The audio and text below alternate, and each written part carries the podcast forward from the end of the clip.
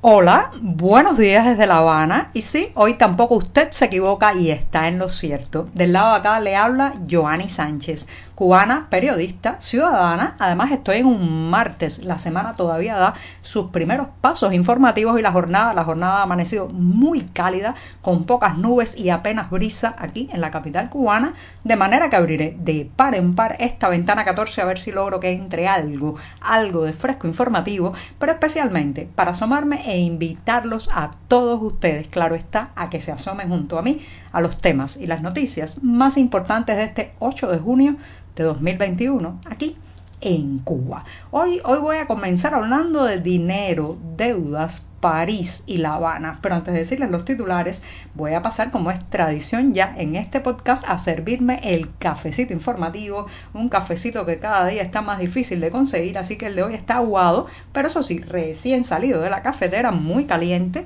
así que mejor lo sirvo en la taza, lo dejo refrescarse mientras les comento los titulares de hoy. Ya les adelantaba que iba a empezar este martes hablando de dinero. Uy, el país tiene las arcas vacías y está intentando renegociar su deuda con el Club de París. Parece que esta semana es definitoria en ese tema y ya les diré por qué. Después hablaré del cerco policial, el cerco policial alrededor de casas de activistas y reporteros que en algunos casos muy dramáticos se extiende hace más de dos meses. Mientras tanto, series extranjeras de Corea del Norte al paquete cubano. Ya dirán qué tiene que ver una cosa con la otra, pero se los explicaré. Y por último, un lujazo, un gustazo musical se presenta este sábado 12 de junio el disco de Boris Larramendi, Yo vine a querer, pero claro, hay que estar en Miami.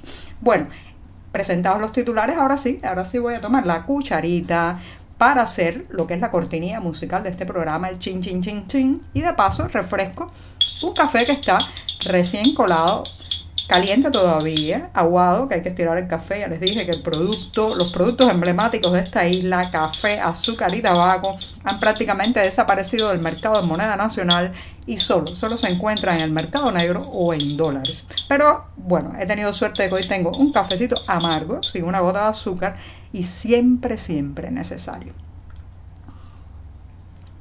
Después de este largo buchito, ya les dije que la semana da sus primeros pasos y hay muchísimo trabajo todavía en la redacción del diario digital 14ymedio.com que un grupo de periodistas, reporteros y editores hacemos sobre la temática cubana. Acérquese, acérquese a nuestras páginas y allí podrá ampliar muchos de estos temas y la mayoría estas noticias. Hablando de noticias, ya no pasa una jornada, señoras y señores, que nos enteremos de algún nuevo síntoma, señal, advertencia de lo mal que va la economía cubana. Si el barco económico, el barco financiero de esta isla hace aguas por todas partes, no se hunde de puro milagro, es como una, una especie de inercia flotadora, pero lo cierto es que cada vez hay señales más graves y ahora mismo el viceprimer ministro de Cuba, ese mismo Ricardo Cabriza Ruiz, está, está de visita en Francia a ver si puede renegociar eh, la deuda que tiene esta isla con 14 países que están agrupados bajo el conocido Club de París. Se espera que este jueves Cabriza se reúna con representantes de este Club de París e intente pues renegociar los plazos, eh, también eh, pues tratará de advertirles a, esta, a estas personas, a estos acreedores, que el país eh, podría caer otra vez nuevamente este año, este 2021, en el llamado y temido default. Lo cierto es que esta información que la ha dado a conocer la agencia Reuters dice que Cabrizas intentará pues mover los plazos de vencimiento de la deuda, los impagos, incluso las posibles sanciones que le corresponderían a Cuba por no cumplir con sus compromisos. Así que eh, se espera también que intente renegociar el esquema de pagos para el futuro. Recuerden que ya, ya Cuba había incumplido el año pasado los pagos con el Club de París y eh, solamente los pudo cumplir de forma parcial en 2019. Así que estamos en números rojos, pero además como diría mi abuela, que es una frase que me, me resulta muy apegada a estas circunstancias, le debemos a las 11.000 vírgenes y a cada santo un peso. Sí, no hay dinero, no solamente no hay dinero en las arcas estatales, sino que la deuda con otros países, con acreedores internacionales, crece y crece cada día, se va acumulando porque no podemos pagar. ¿Hasta cuándo se puede sostener una nación?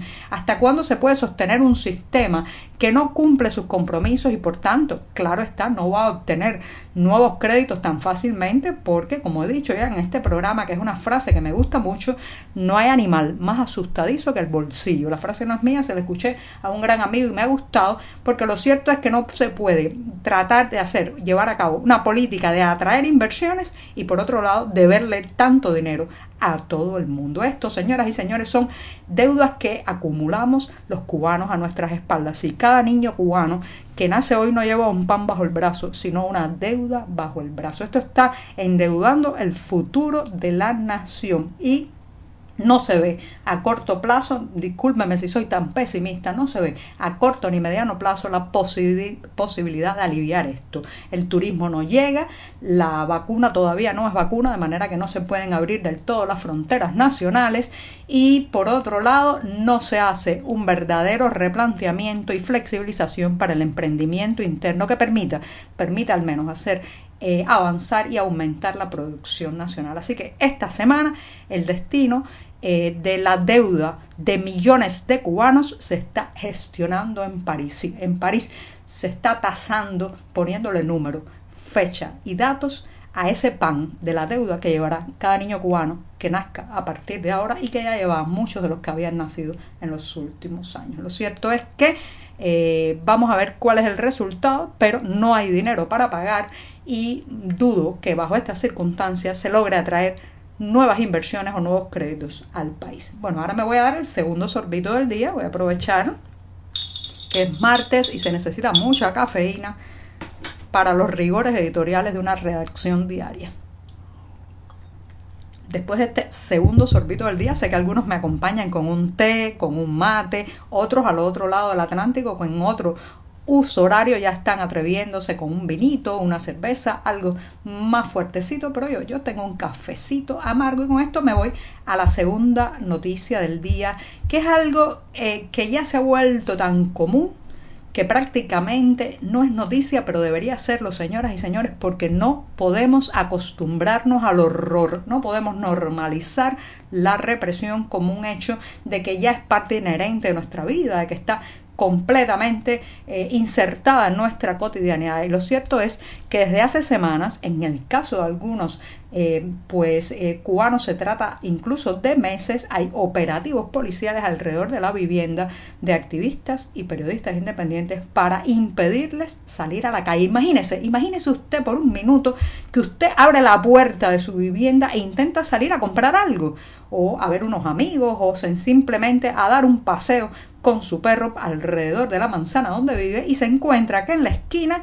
hay dos personas vestidas de civil que ni siquiera se identifican bien y que le impiden eh, pues salir, traspasar el umbral de su casa. ¿Usted se imagina eso? Es realmente inconcebible para muchas personas que viven en países, eh, bueno, pues donde se respetan mucho más las libertades ciudadanas, donde hay mecanismos para denunciar esto de manera efectiva y donde las autoridades no pueden violar sus propias leyes tan, tan a menudo como lo hacen aquí en esta isla. Bueno, pues esas circunstancias, señoras y señores, la están viviendo varios activistas, reporteros, eh, periodistas independientes y es el caso de un tema que llevamos en las páginas del diario 14 y medio y tiene que ver con la reportera y activista Iliana Hernández, colaboradora del portal informativo Cibercuba, que cumple dos meses sitiada en su casa. Usted se imagina eso. Es cierto que la pandemia, las restricciones del coronavirus nos han obligado a muchos de nosotros a lo largo de todo el planeta al forzado confinamiento, pero esto es otra cosa. Esto no tiene que ver con el coronavirus,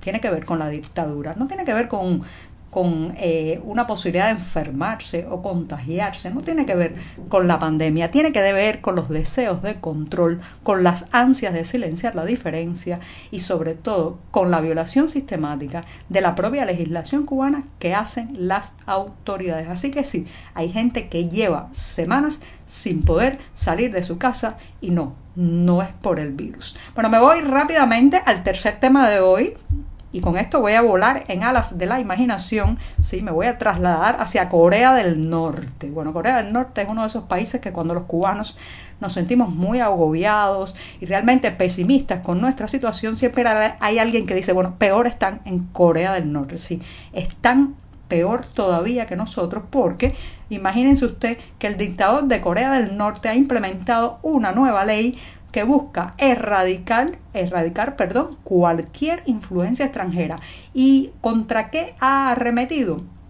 Contra las películas, la ropa y las series extranjeras para impedir que sus ciudadanos, bueno, en realidad no son ciudadanos, son sus súbditos o sus esclavos, pues eh, no consuman este tipo de material audiovisual para que no se contagien. Entonces, el eh, Kim Jong-un, el, dictador de Corea del Norte, pues ha apretado las tuercas, ha apretado los tornillos con una ley muy drástica para evitar lo que llama él el pensamiento reaccionario. ¿Por qué traigo este tema colación aquí?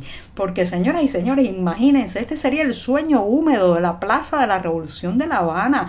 Les encantaría poder evitar que los cubanos nos asomemos cada día, como lo hacemos a todos esos materiales audiovisuales que no solamente nos entretienen y nos acercan a conocimientos de otras partes del mundo, sino que nos están contando a nosotros mismos. Sí, nos están trayendo noticias de nosotros mismos, de cosas que pasan a veces a unos metros, a unos kilómetros, y no nos enteramos por la televisión oficial, sino a través de esos materiales audiovisuales, las series, todas esas series que hemos podido degustar, por ejemplo, de la propia dictadura norcoreana, de la caída del muro de Berlín, de los estragos de la KGB. ¿Se imaginan si pudieran recortarnos también eso? Bueno, eso sería el sueño húmedo, pero no pueden, no pueden, porque afortunadamente las nuevas tecnologías eh, ya, ya llegaron para quedarse y han eh, pues atravesado todo el tapiz social de esta isla. Así que mientras en Corea del Norte prohíben las series extranjeras, aquí, aquí por suerte tenemos el paquete, las memorias USB o memorias flash y sobre todo ya tenemos camino avanzado que le hemos arrebatado al poder para que ya no nos pueda quitar eso. esperemos, vamos a cruzar los dedos, pero creo que no, que es un proceso irreversible. Bueno, me voy despidiéndome, despidiéndome para los que están en Miami, hay un lujazo, un gustazo musical este sábado 12 de junio en el Museo de la Diáspora Cubana a las 8 de la noche. El músico y fundador del conocido grupo Habana Abierta que estremeció las fiestas cubanas a finales de los años 90, Boris Larramendi presenta su nuevo disco. Sí, yo vine a querer, miren qué título más lindo, en medio de tanta crispación, de tanto enfrentamiento, de tanto miedo que nos ha traído el coronavirus y otras cosas, encontrar a alguien que habla otra vez de amor y de querer. Bueno, pues ahí está, reitero, en el Museo de la Diáspora Cubana, el 12 de junio a las 8 de la noche en Miami. Bueno, habrá que seguirlo de alguna manera también a través de las redes sociales porque esto, reitero, es un verdadero lujazo musical. Y con esto me voy, me despido hasta mañana que será miércoles, el día atravesado de la semana. Muchas gracias.